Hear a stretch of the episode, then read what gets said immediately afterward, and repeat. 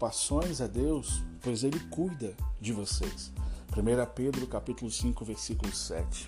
O próprio Deus nos pede para entregarmos a Ele as nossas pré-ocupações, aquilo que nos aflige, aquilo que nos deixa aflito. Sabe por quê?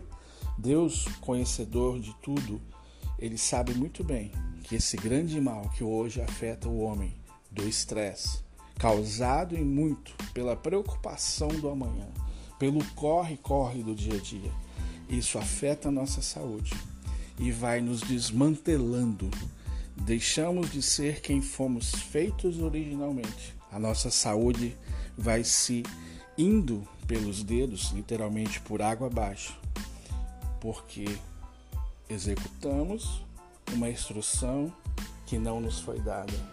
A instrução é entrega, não é carrega. Tá joia? Espero que faça sentido para você que a partir de hoje você sempre pense duas vezes em entregar para Deus as suas preocupações. E entregar é entregar, sabe? Entrega, abra mão, porque com você elas vão continuar sendo preocupações. Nas mãos de Deus, Ele pode ter e Ele tem soluções. Grande abraço e até a próxima.